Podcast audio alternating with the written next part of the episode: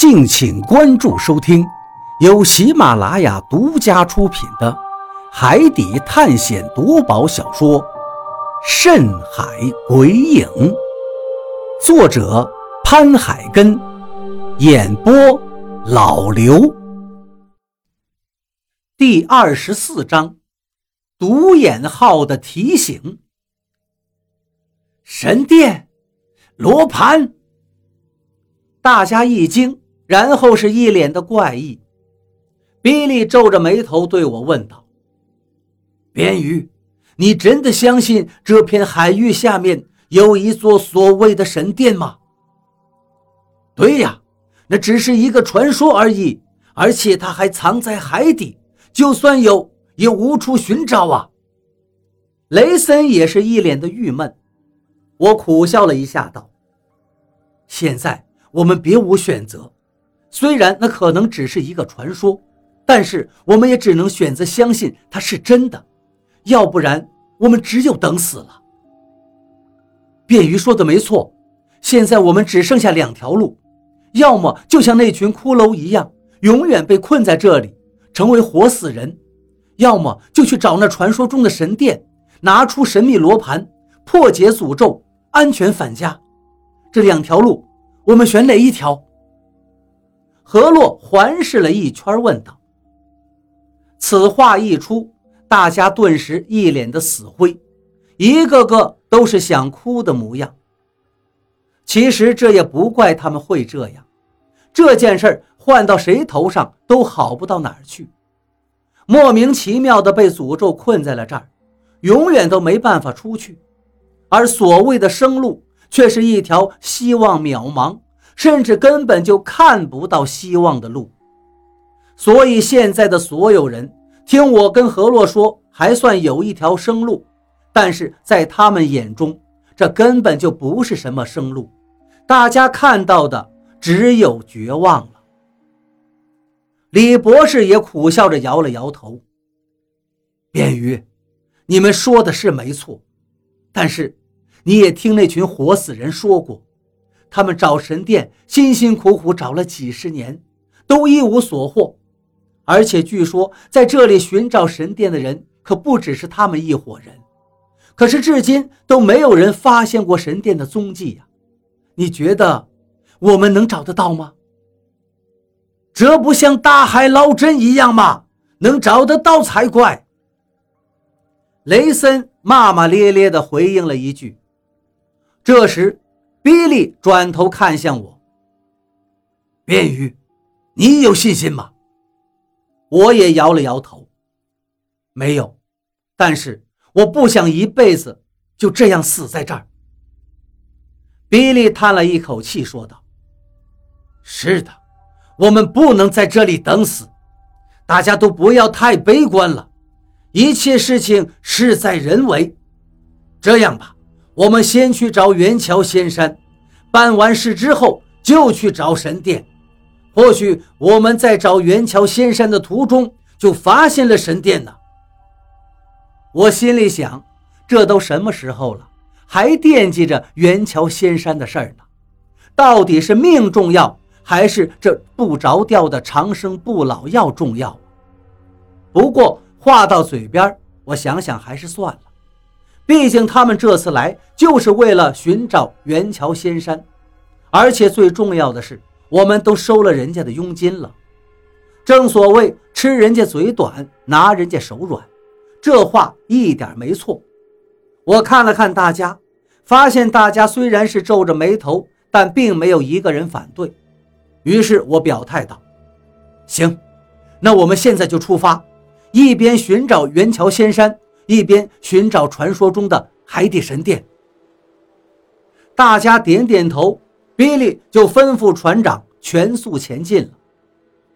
我们大概又往前航行了不足十海里，接着就与之前那艘独眼号货轮相遇了。虽然独眼号货轮上的人全都是活死人，但是我们知道他们并不会对我们不利，所以也并没有太担忧。在距他们只有零点三海里的时候，独眼号上的人就在冲我们打招呼了。等两条船行至接近的时候，独眼号上的人就问我们：“怎么样？现在相信我们的话了吧？”现在的独眼号船上的人已经又恢复成正常人的模样。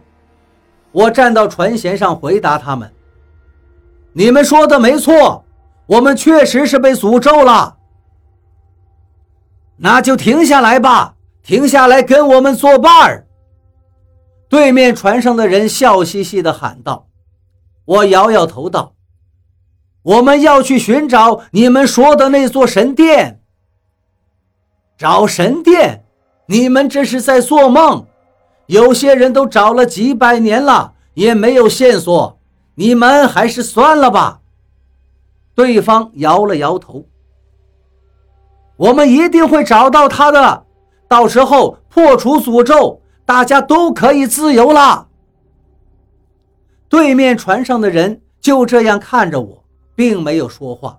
估计他们也希望我们能够找到，破解这里的诅咒。不过。他们心里其实充满着绝望，又并不认为我们真的能够找到神殿。兄弟，跟你们打听个事情，你们知道元桥仙山在哪里吗？比利走过来，冲对方喊话：“仙山！”对面的人听后一愣，然后笑道：“这里是魔鬼三角洲，哪里有仙山？”那这附近有岛吗？比利又问道。前方有很多礁石荒岛。对方说完，看向比利，笑道：“你以为上了岛就能活下来吗？我告诉你们，只要你们一旦脱离了海水，一旦死了，连做活死人的机会都没有了。请问，你们这话是什么意思？”我好奇地问道。对方接着说道：“只要在海上，就永远也死不了；一旦上岛，死了就是真的死了。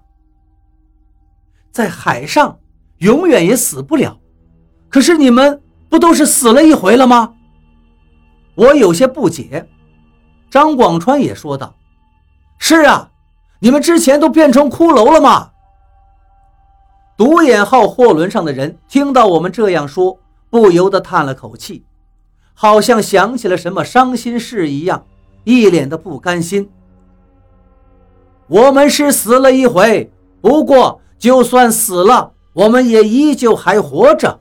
可是，如果你们要是上了岛，离开了海水，就真的危险了。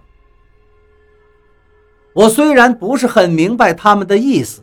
但是大概也能听懂，就是在这海上，即便是死了，也能像他们一样是个活死人；而一旦脱离海水，真的死了，那就是彻底没戏了。想到这儿，我对他们说道：“谢谢你们，不过我们还是打算继续往前走，去寻找神殿。”那群人没有再多说什么，很友善的又叮嘱了一句。前面很危险，你们小心一点吧。雷森又回头问了一句：“有什么危险？”他们回道：“有很多跟我们一样被诅咒困在这片海域里的人。和我们一样被诅咒困在这里的人，能有什么危险？”雷森搞不明白，其实我也很好奇。困在这里，不就都成了难兄难弟了吗？按理说应该不会伤害我们吧？而且眼前这独眼号货轮上的人，不就没有伤害我们吗？不过此时我们的船与独眼号已经擦身而过了，对方也并没有再回答我们的疑问，而我们也不可能再去喊话了。就这样，我们的船继续。往前行进着。